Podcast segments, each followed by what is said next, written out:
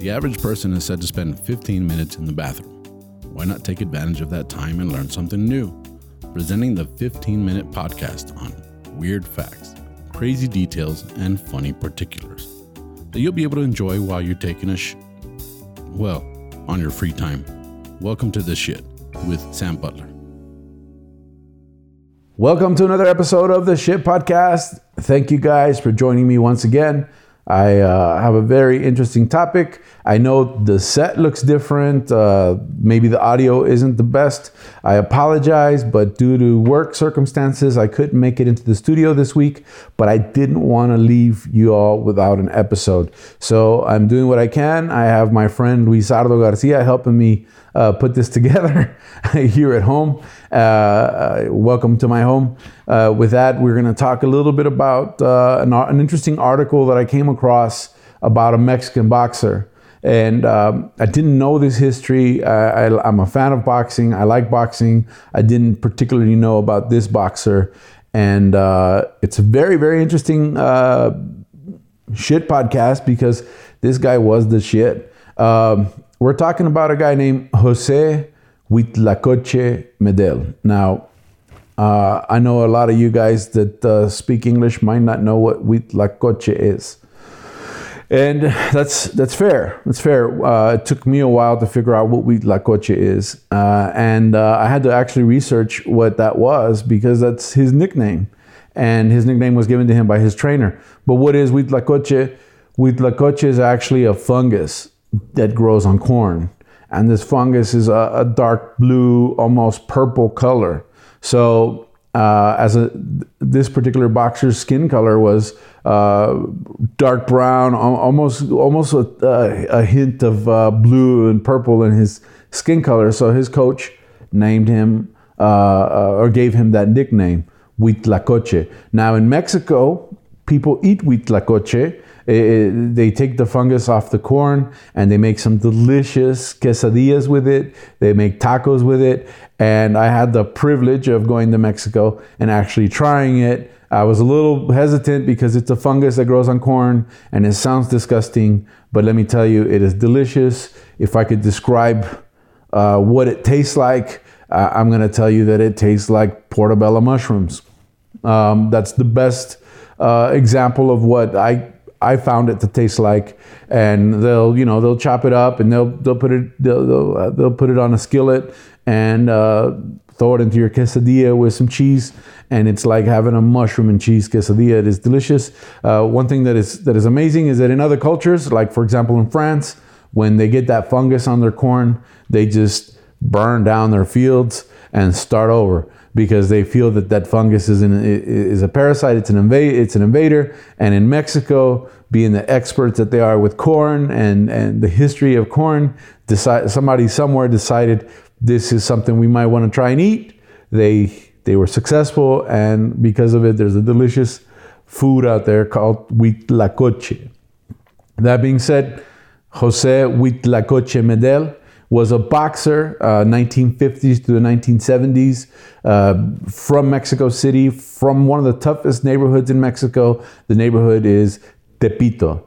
Now, this neighborhood is renowned for, for, for being uh, rough. It's renowned for being uh, tough. It's actually considered the neighborhood of the forgotten ones. And when you do a little research about Tepito, you realize that this is where all the people that, that didn't have a place to go, that were displaced during the conquests, during, during uh, uh, the invasion of the Spaniards into Mexico, um, all these people kind of somehow ended up in this neighborhood. And the neighborhood is known as uh, a, a neighborhood of all the forgotten ones.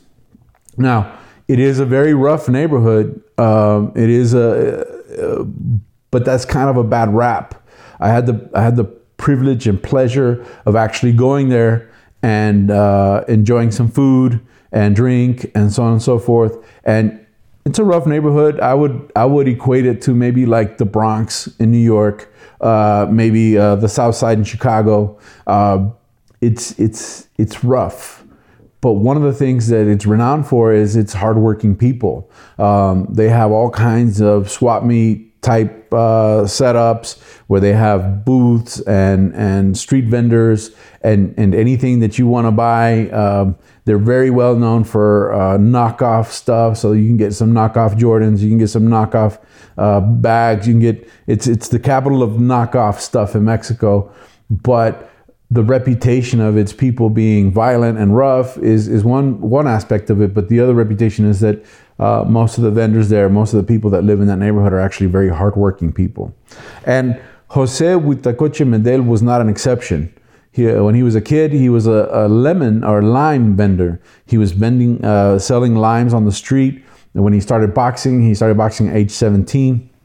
He becomes this phenomenal boxer. He's considered to have the best left hand in history uh, of boxing, and these this is from scholars in, in, the art of boxing that have that have said that he had the best left hand. Now you think this is a phenomenal boxer. He starts boxing and he starts winning, but actually in his very first professional fight, he loses. He doesn't give up. He's a hardworking person from Tepito. He continues to work and uh, continues to box, continues to win, continues to lose, continues to win, and eventually he gets to fight the number one prospect in Mexico, uh, who at that time went by the name Jose El Toluco Lopez.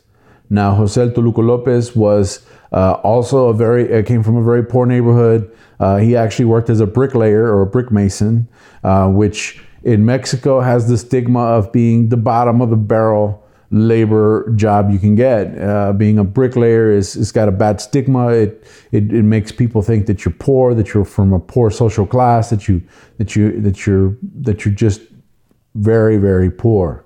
Uh, it's very hard, intensive labor to uh, be a brick mason. If you've ever had to put up a wall or set some bricks, you realize that uh, it's rough on your hands. Uh, the, the concrete, the cement mix, everything is rough on your hands. It's very acidic.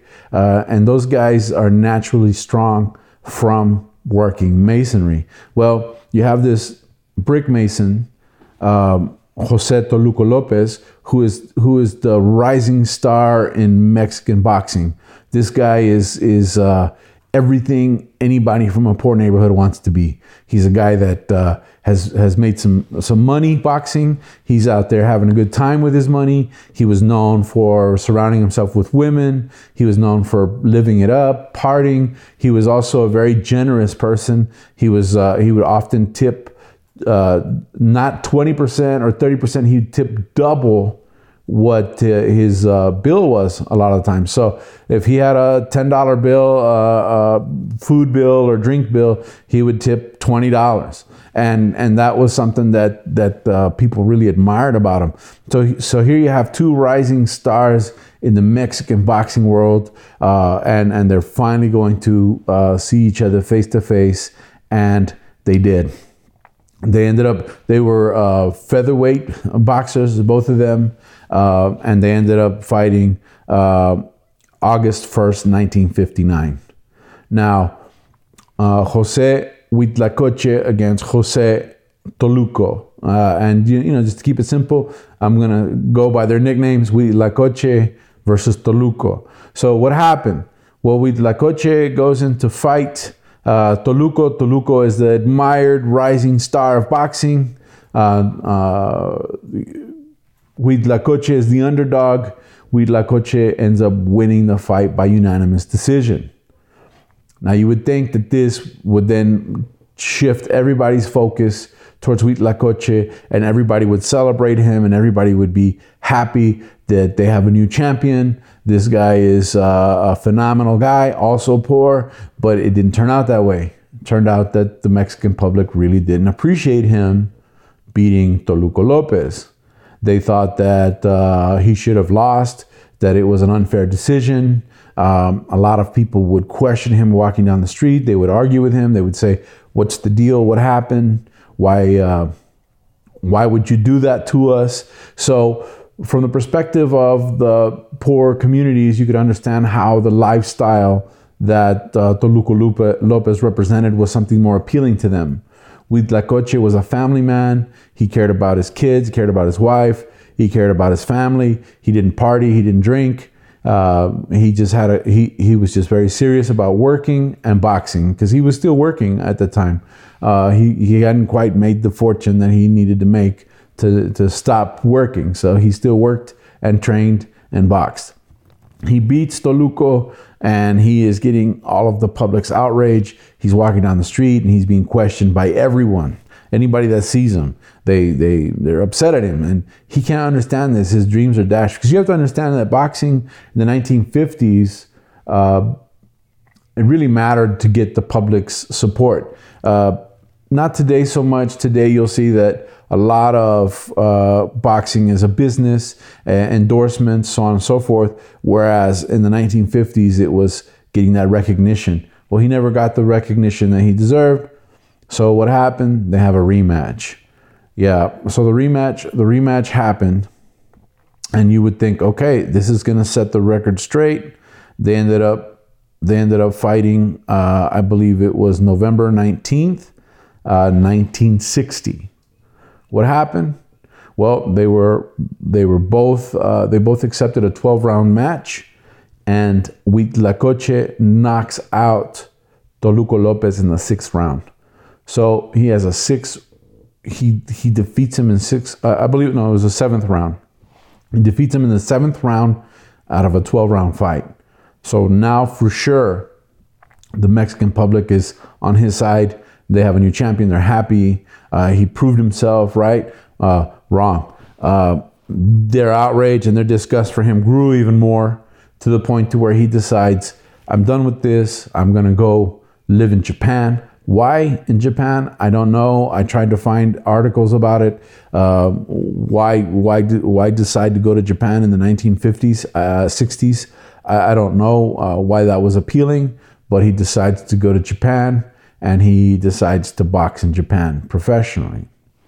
You would think, oh, poor guy. I mean, he's a, he's a, he's a, a foreigner now fighting in another country in another language. He's got to learn another language. Well, he ends up he ends up fighting uh, the rising star in boxing at the time, the champion from Nippon, Japan, and uh, you're gonna think, oh no, well, uh, what happened? Well, he ended up defeating him. He ended up winning the fight against Masaiko Arada. That's Masaiko fighting Arada. Now, Masaiko fighting Arada was born April 5th, 1943.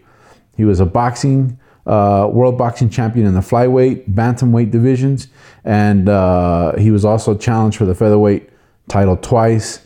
And he's currently the president of the Japanese Boxing Association. Yeah, he's still alive. So, what happens? He defeats a Masaiko, um, and, and, I hope I'm saying this right, Masaiko Arada. Uh, his nickname is Fighting Arada. So he defeats Masaiko Fighting Arada, and the Japanese public absolutely loses their mind and they love this guy and they adopt him as one of their own. Uh, he also had like very, uh, his facial features were very Asian-esque. so uh, the Japanese public uh, uh, celebrated him. They, they respected his, his family values, his, his morality. They thought this is, this is an amazing champion. And he, he's actually like considered one of the best fighters out of Japan in history. He's uh, on the wall in their, in their wall of fame and so on and so forth. And they celebrated him and they adopted him as one of their own. So it's interesting that uh, he's a foreigner in another country. He defeats their champion, their rising star in boxing, and, and instead of being rejected, gets accepted and ends up staying in Japan. He ends up staying in Japan for many years. Uh, he ended up fighting in different uh, uh, countries. He fought in the United States, he fought in Canada, fought in Brazil. He won some fights, lost some fights. He tried to go for a world championship and was defeated. So he didn't he didn't become a world champion, but he was a Mexican national champion, and so he's still a champion nonetheless. And uh, time goes by, and uh, he decides that he's going to fight. He's going to return to Mexico um, because he misses his home country, and he takes his winnings from boxing, and he's able to buy himself a home in Mexico and raise his family and become and devotes himself to training kids and prospects in boxing for the rest of his life. Uh, unfortunately, he passed away uh, the 1st of February uh, 2001 from a terminal cancer.